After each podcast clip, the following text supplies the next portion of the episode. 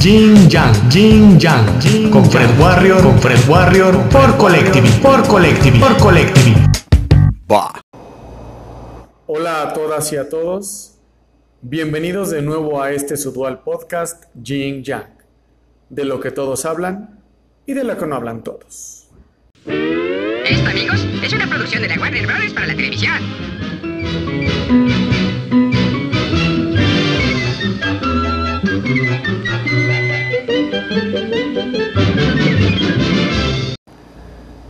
Esta semana, específicamente el 27 de julio, Box Bunny cumplió 80 años de existencia.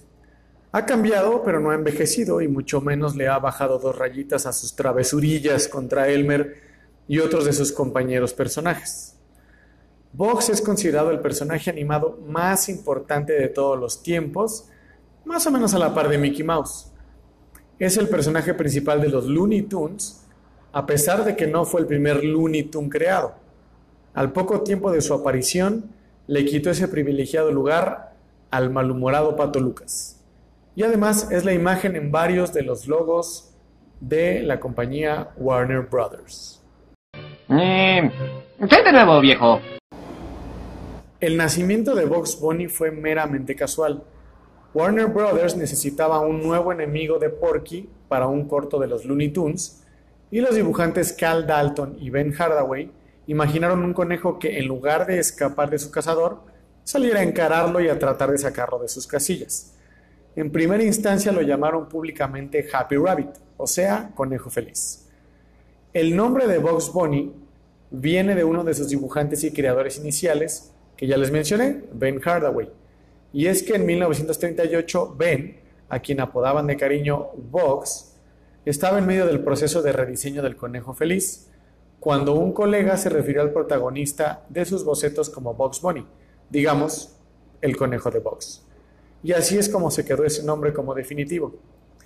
Ese primer conejo feliz, alegre, chaparrito, rechoncho, que apareció en el corto Porky's Hair Hunt de 1938 y del que algunos dicen que imitaba o copiaba a otro personaje de Disney llamado Max Hare. No sé si recuerden ese corto muy famoso de Disney, basado en la fábula de Sopo de la Tortuga y la Liebre, en el que ambos competían en una carrera en una pista de como de las Olimpiadas, eh, la Tortuga Toby y la Liebre Max. Esta Liebre Max, muy fanfarrona y confiada, hasta se puso a ligar mientras Toby avanzaba a su paso lento, pero constante. Y pues al final le ganó y se lo chingó por mamón. Pero bueno, la verdad sí se parecían un poco. Fue en 1940 cuando Box Bunny tomó su personalidad y forma definitiva después de que Tex Avery, quien tomó al personaje en sus manos, o más bien dicho en sus lápices, lo incluyera en el corto A Wild Hare, como un descarado animal que salía de su madriguera para preguntar a su cazador, ¿qué hay de nuevo viejo?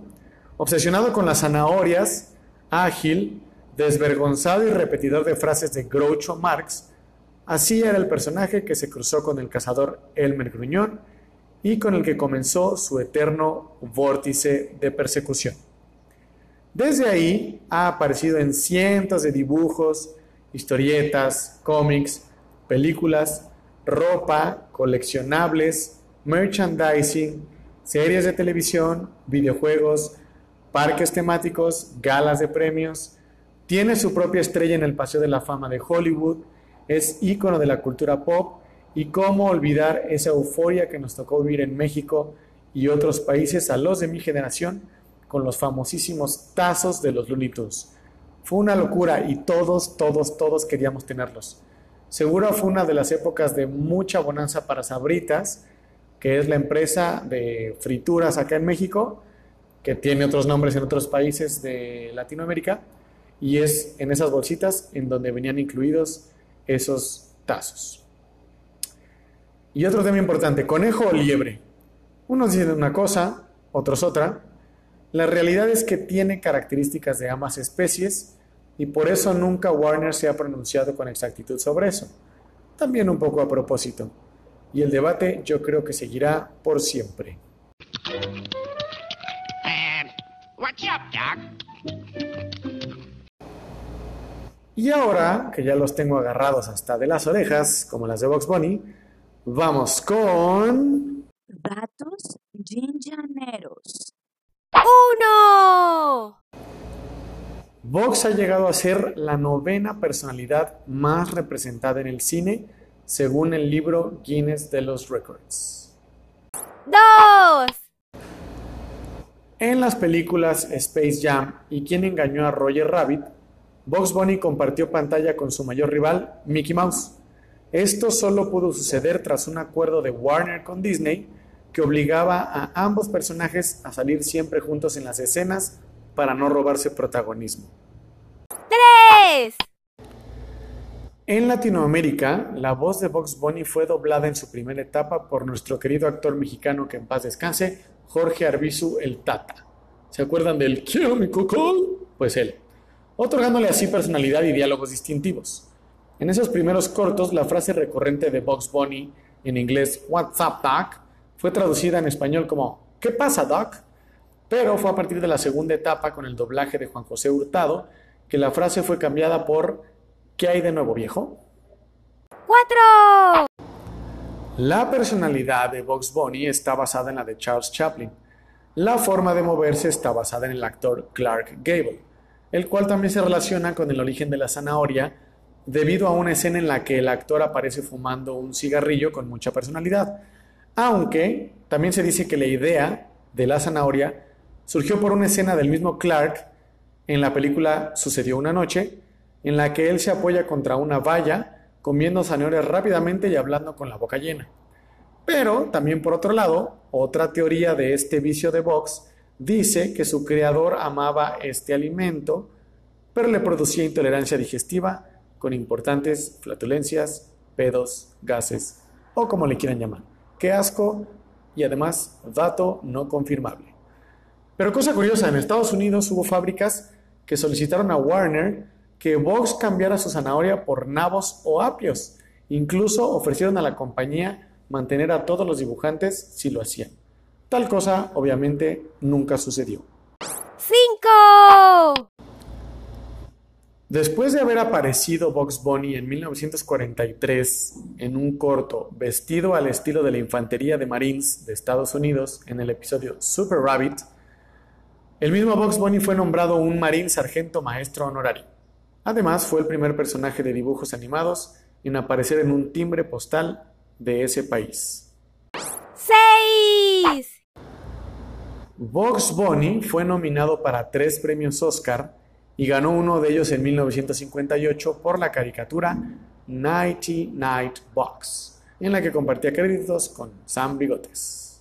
¡Siete!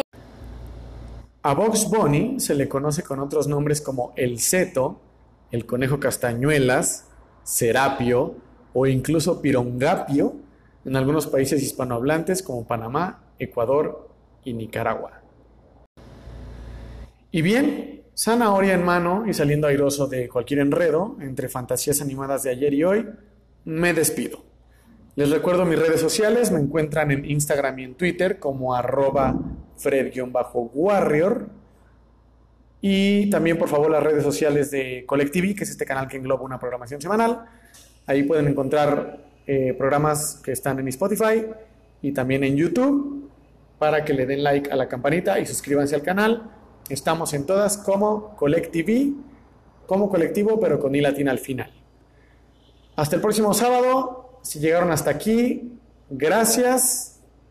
Y como siempre les digo, tomen gin y hagan jack.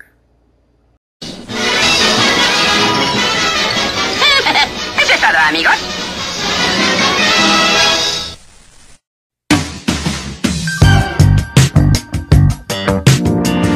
¿Siguen aquí?